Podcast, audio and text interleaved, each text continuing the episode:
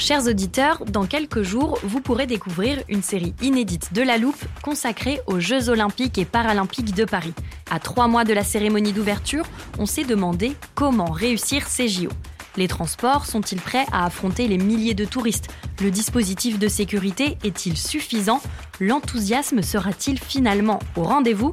Pour répondre, on plonge durant cinq épisodes dans les archives des éditions précédentes, accompagnés des journalistes de l'Express. C'est à retrouver à partir du 13 mai sur toutes les plateformes d'écoute. Hey, I'm Ryan Reynolds. Recently, I asked Mint Mobile's legal team if big wireless companies are allowed to raise prices due to inflation. They said yes. And then when I asked if raising prices technically violates those onerous two year contracts, they said, What the f are you talking about, you insane Hollywood ass? So to recap, we're cutting the price of Mint Unlimited from $30 a month to just $15 a month. Give it a try at mintmobile.com slash switch. $45 upfront for three months plus taxes and fees. Promo for new customers for limited time. Unlimited more than 40 gigabytes per month. Slows. Full terms at mintmobile.com.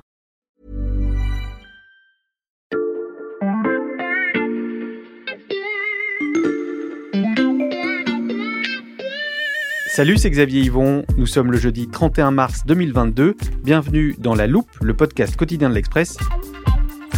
Allez, venez, on va écouter l'info de plus près. Depuis le début de la guerre, il y a plus d'un mois, vous entendez les récits des Ukrainiens sur place, les analyses des experts et les inquiétudes des politiques. Mais vous avez peut-être remarqué qu'il y a une voix qu'on entend beaucoup moins, c'est celle des Russes.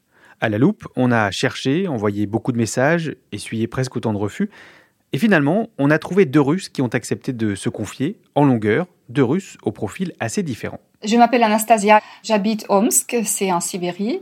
Euh, je suis interprète, traductrice et professeure de langue, de français et d'anglais. Je, je, suis née en Ukraine, j'ai ma famille maternelle qui euh, vit là-bas. Je m'appelle Sergei, je vis en Russie à 100 km de Moscou et j'ai 29 ans. Ils nous ont raconté leur quotidien entre les sanctions et l'accès à l'information, la haine aussi qu'ils ressentent à leur égard et la peur de l'avenir. Anastasia et Sergei dressent le portrait d'une Russie divisée aux opinions et aux situations très diverses. Et pour mettre en perspective ces témoignages, nous avons fait appel à Anne Le Ouérou. Bonjour. Bonjour. Vous êtes sociologue, enseignante à l'université Paris-Nanterre et vous êtes spécialiste de la Russie. On va le voir avec vous et avec Sergei et Anastasia. Face à la guerre, il n'y a pas une, mais plusieurs Russies.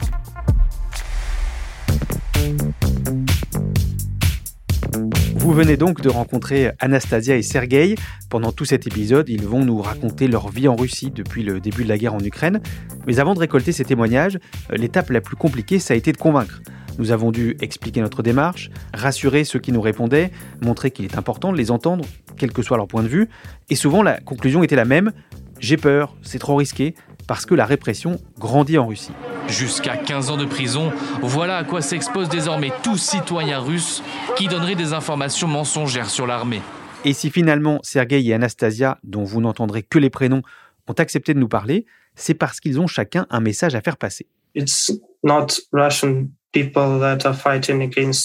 ne sont pas les Russes qui se battent contre l'Ukraine, c'est Poutine. Il ne faut pas confondre. Les gens souffrent ici aussi. Je sens que beaucoup de nervosité euh, chez les gens. Pour nous, on a l'impression d'être l'ennemi numéro un de l'OTAN. Et surtout la Poutine, on croit que c'est lui le plus grand problème. Et je pense que le problème n'est pas là. Anne Le Ouérou, on entend déjà que la position de nos deux interlocuteurs n'est pas tout à fait la même. Alors oui, bien sûr. Il faut même commencer par parler de plusieurs Russies et commencer par, je dirais, euh, déconstruire l'idée euh, qu'on entend parfois hein, qu'il y aurait euh, un peuple russe, une population russe, une société russe, une opinion publique russe. Les divisions euh, régionales en particulier, les divisions sociales, les divisions générationnelles sont extrêmement importantes pour appréhender la réalité. Alors on vous écoute, quelles sont ces différentes Russies? Dans les années 2000, on a effectivement euh, une différenciation sociale qui s'accentue hein, très fortement entre, je dirais, le, haut et le bas de la société, avec effectivement la formation d'une classe moyenne. Alors dans les grandes villes, dans les grandes métropoles, bien sûr, comme Moscou, Saint-Pétersbourg, quelques autres villes comme peut-être Ekaterinbourg, euh, voilà, ou, ou d'autres, et également très présente. Alors c'est peut-être un phénomène plus plus spécifique à la Russie, on va dire, euh, dans des dans des petites villes ou dans des petites régions, notamment là où il y a les industries extractives, hein, donc là où il y a les industries bien sûr qui rapportent de l'argent euh, à la Russie, c'est-à-dire le gaz, le pétrole, et où là on va avoir des, des poches de richesse, je dirais, et euh, également une certaine une élévation du niveau de formation, du niveau d'éducation, de la possibilité de voyager à l'étranger, de la possibilité d'envoyer ses enfants faire des études à l'étranger. Ça, c'est pour les grandes métropoles et, on a compris les régions plus riches euh, et ailleurs. Euh, ensuite, dans les provinces russes, il y a aussi ce que les, économistes ou les géographes russes appellent des régions dépressives, des régions dans lesquelles euh, il y a une dépopulation, hein, dans laquelle la population décroît, et c'est quand même globalement le cas de toutes les régions de la Sibérie et de l'Extrême-Orient. Ça peut être soit effectivement des grands centres urbains dans lesquels les industries soviétiques hein, ont été particulièrement touchés par les années 90 et ne se sont pas forcément euh, rétablis ou ne se sont que partiellement rétablis dans les années 2000. On pourrait aussi parler bien sûr des campagnes. Hein. Je pense particulièrement aux campagnes parce que c'est aussi souvent dans ces milieux ruraux dans lesquels les, jeunes ont, ont, moins de possibilités bien sûr de faire des études, notamment des études supérieures, font souvent des études secondaires, voire secondaires courtes, et qui euh, sont souvent les premiers Hein, à être conscrit et à être envoyé à l'armée, voire à conclure des contrats d'engagement avec l'armée, parce que c'est la perspective, pense-t-il en tout cas, d'avoir un salaire, euh, de, devenir indépendant de ses parents, etc., etc. On garde bien ça en tête parce que ça va nous être utile pendant tout le récit d'Anastasia et de Sergueï. Et d'ailleurs, pour leur parler, nous avons rencontré euh, un autre obstacle, difficile de trouver le bon moyen de discuter. Il faut euh, jongler entre les réseaux sociaux, les différents services de messagerie. Euh, certains sites internet en Russie sont bloqués. Euh, Facebook et Instagram ont été interdits pour extrémisme. Une manière de plus de contrôler l'information qui circule dans le pays.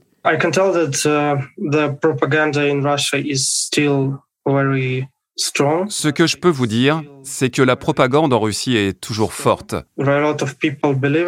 Et beaucoup de gens continuent d'y croire. Uh, On a accès à peu de sources uh, d'informations. Les médias uh, indépendants ont quitté la Russie. Les gens n'ont donc que la télévision pour s'informer sur ces événements, sur cette opération spéciale.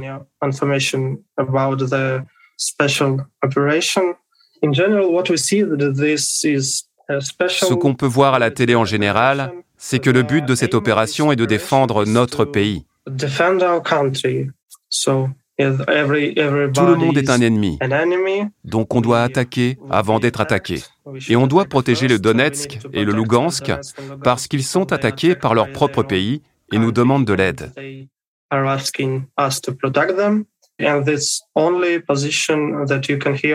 C'est la seule version qu'on peut voir. never saw a message about our people dying there, about our soldiers dying there, or about any civil. On ne voit jamais d'informations à propos des morts là-bas, que ce soit nos soldats ou des civils, des Ukrainiens attaqués par notre armée.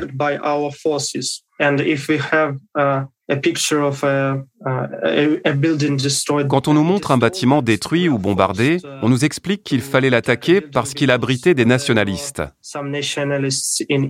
Ou alors que ce sont les Ukrainiens eux-mêmes qui l'ont attaqué et qui font croire que ce sont les Russes. Tout ce qui concerne les médias, ça ne me concerne pas beaucoup parce que j'ai tout sur Internet. J'ai accès sur, euh, vers les chaînes euh, françaises, ukrainiennes. Au départ, toute la, toutes les deux premières semaines, je comparais souvent les infos. Chez nous, évidemment, on dit que la Russie n'a pas tout à fait tort. Et en Ukraine, on dit que c'est la Russie qui a tort, si on peut le dire comme ça. À l'étranger, euh, la France, tous les pays étrangers, euh, ils sont, euh, nous, on est des agresseurs. Mais j'ai tendance à comparer pour trouver le bon milieu, pour faire une image en 3D. Parce que je sais que si on compare par exemple la première chaîne russe avec, la, avec le BFM TV en France, c'est la même chose. On a des mensonges, beaucoup. Il y a des blogs euh, de l'opposition qu'on peut voir. C'est surtout sur YouTube. On peut écouter tous les avis. Et je trouve qu'en partie, chacun a raison. Le point commun, c'est que tout le monde euh, veut la paix. On l'entend, contrairement à une part importante de la population qui ne peut s'informer que grâce à la télévision russe, Anastasia et Sergei, eux, ont accès aux médias étrangers, aux vidéos sur les réseaux sociaux. Pour ça, ils utilisent des VPN, ces logiciels qui permettent de contourner la censure de l'Internet russe. Pourtant, ils n'interprètent pas ce qu'ils voient de la même façon. Euh, Anne Le Ouérou, est-ce que c'est surprenant? Ah, alors c'est très intéressant parce que ça veut, en fait, pour moi, c'est complètement à front renversé ces deux ces deux affirmations. Mais c'est toute la question qui, qui, est souvent posée ces dernières semaines. Hein. Est-ce que les Russes ne peuvent pas voir ce qui se passe ou est-ce qu'ils ne veulent pas voir ce qui se passe? Même le ne peuvent pas voir, en fait, il a plusieurs sens, je dirais. Hein. Il y a le ne peuvent pas voir euh, matériellement, c'est-à-dire les gens qui n'ont pas accès à l'information, ou est-ce que c'est on ne peut pas voir cognitivement parce que ce serait trop, en quelque sorte, douloureux, trop euh, abyssal aussi pour les consciences individuelles, je dirais, de euh, reconnaître finalement aussi que on a donné sa voix, donné son adhésion, même passive, je dirais, à un pays qui peut finir par faire la guerre à, son voisin, à son voisin dans lequel on a souvent de la famille ou, des liens de, proximité. On le comprend, il y a donc une grande part de subjectivité dans l'interprétation des informations. On pourrait se dire que les sanctions économiques, c'est beaucoup plus concret, et pourtant, Anastasia et Sergei ne les vivent pas non plus de la même façon.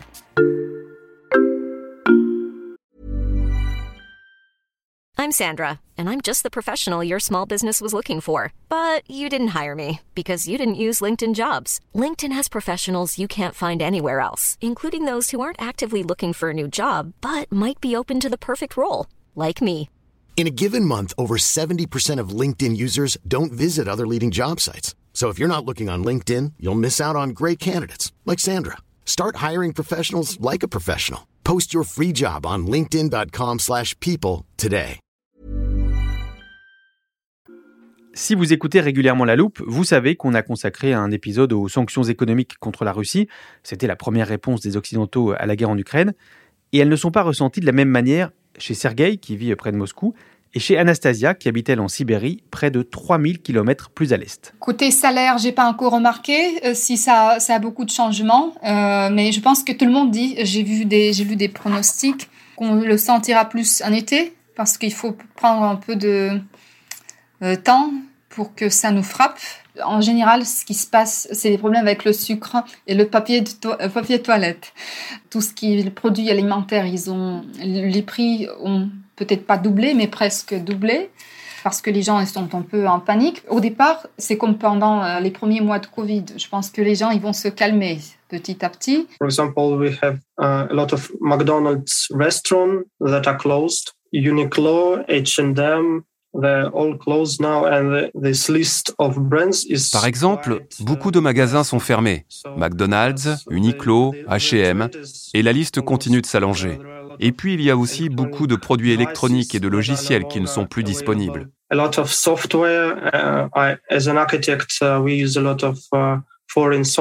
Je suis architecte et je travaille tous les jours avec des logiciels étrangers et on ne peut plus les utiliser parce qu'on n'a plus accès aux licences.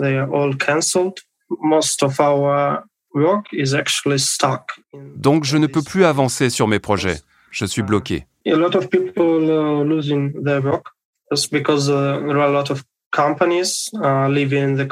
Avec le départ des entreprises étrangères, beaucoup de gens ont déjà perdu leur travail. Dans ma famille, ce n'est pas le cas parce qu'ils sont employés par le gouvernement. So, but yes, I have some friends in uh, my sphere in architecture mais certains de mes amis, dans mon domaine de l'architecture, uh, ont déjà perdu leur travail parce qu'il y a de moins en moins de projets. Anne Le Wérou, les effets de ces sanctions, même si euh, on l'entend, ils sont assez disparates, est-ce qu'ils peuvent entraîner une mobilisation de la population? Euh, L'État russe a encore des réserves, je dirais des réserves d'argent, hein, des réserves en or notamment, qu'il peut aussi utiliser encore pour, euh, je dirais, abonder en quelque sorte, c'est, disons, compenser en partie hein, euh, la perte de pouvoir d'achat due à l'inflation, les personnes qui vont perdre leur travail très probablement. Et donc on peut imaginer que comme au moment de la crise de 2008-2009, comme au moment des sanctions de 2014, pendant un court terme, hein, l'État russe va être en capacité de compenser partiellement l'effet des sanctions. Mais du coup, si les sanctions se font, je dirais, plus sentir, il peut y avoir des formes de protestation qui effectivement du coup pourraient déboucher euh, et se manifester dans un certain nombre de villes euh, les plus reculées et peut-être les plus justement les, moins riches. Hein, ça c'est une possibilité. Encore faudrait-il qu'elle soit entendue, qu'elle soit coordonnée, qu'elle ne soit pas férocement réprimée. Mais il y a un débat en ce moment sur est-ce qu'il faut partir ou est-ce qu'il faut pas partir. Et il y a une partie des gens qui commencent à dire non, nous on reste parce qu'on peut pas. Voilà, la Russie peut pas être complètement d'un seul coup privée de l'ensemble de ces euh, couches qui, qui pourraient organiser des formes de résistance. Comment s'informer, comment vivre avec les sanctions Sergei et Anastasia, vous l'avez compris, ne sont pas d'accord sur tout. Mais il y a une inquiétude qu'ils partagent, quel peut être l'avenir de leur pays.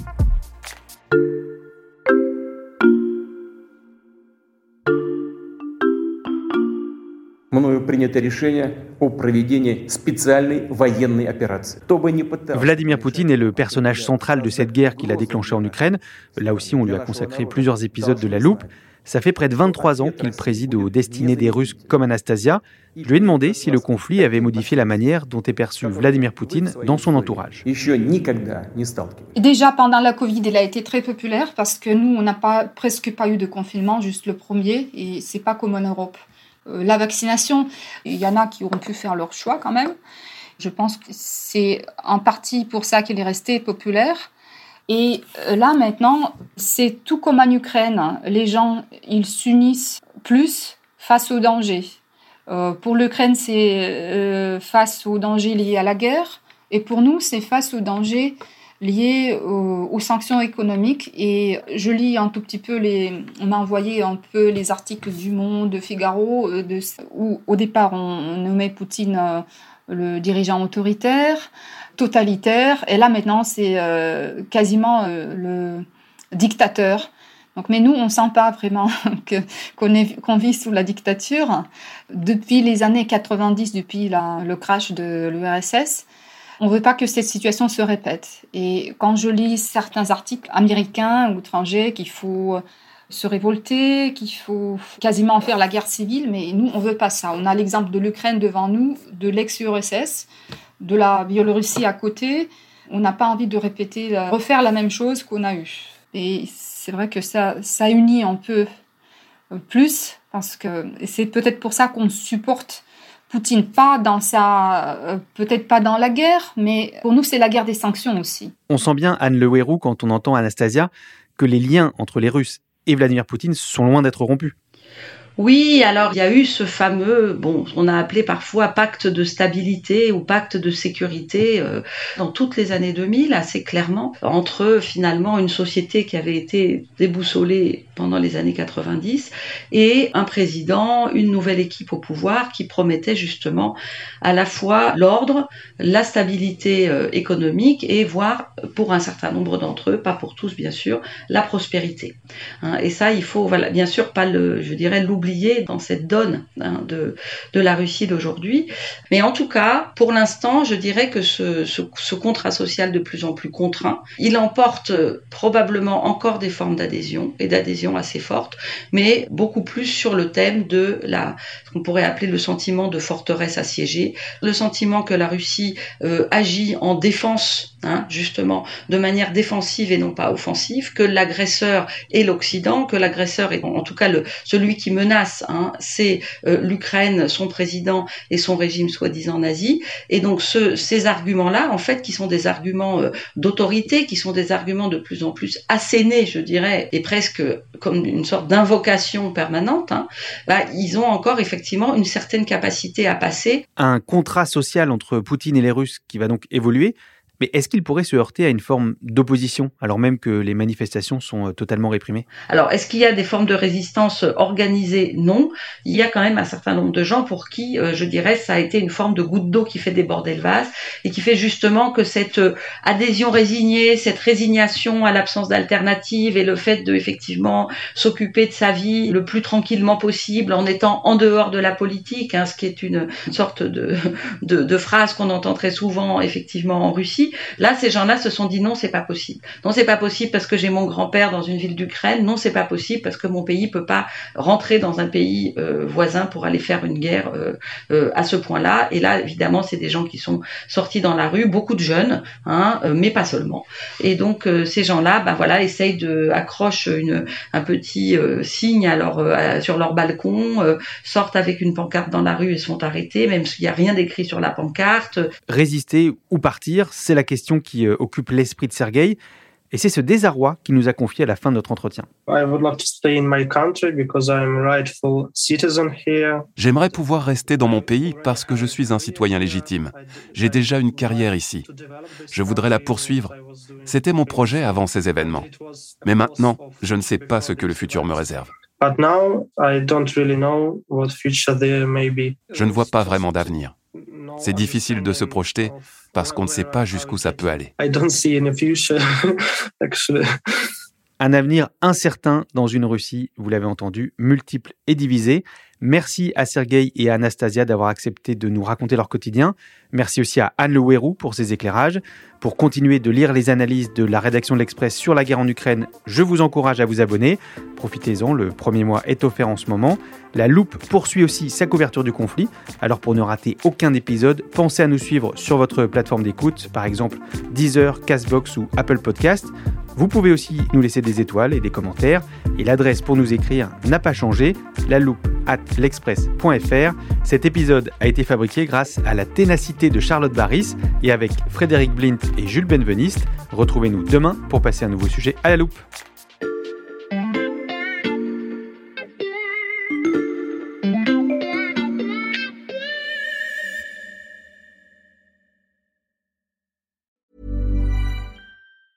Planning for your next trip? Elevate your travel style with Quince. Quince has all the jet setting essentials you'll want for your next getaway, like European linen, premium luggage options, buttery soft Italian leather bags, and so much more. And it's all priced at 50 to 80% less than similar brands. Plus, Quince only works with factories that use safe and ethical manufacturing practices. Pack your bags with high-quality essentials you'll be wearing for vacations to come with Quince. Go to quince.com slash trip for free shipping and 365-day returns.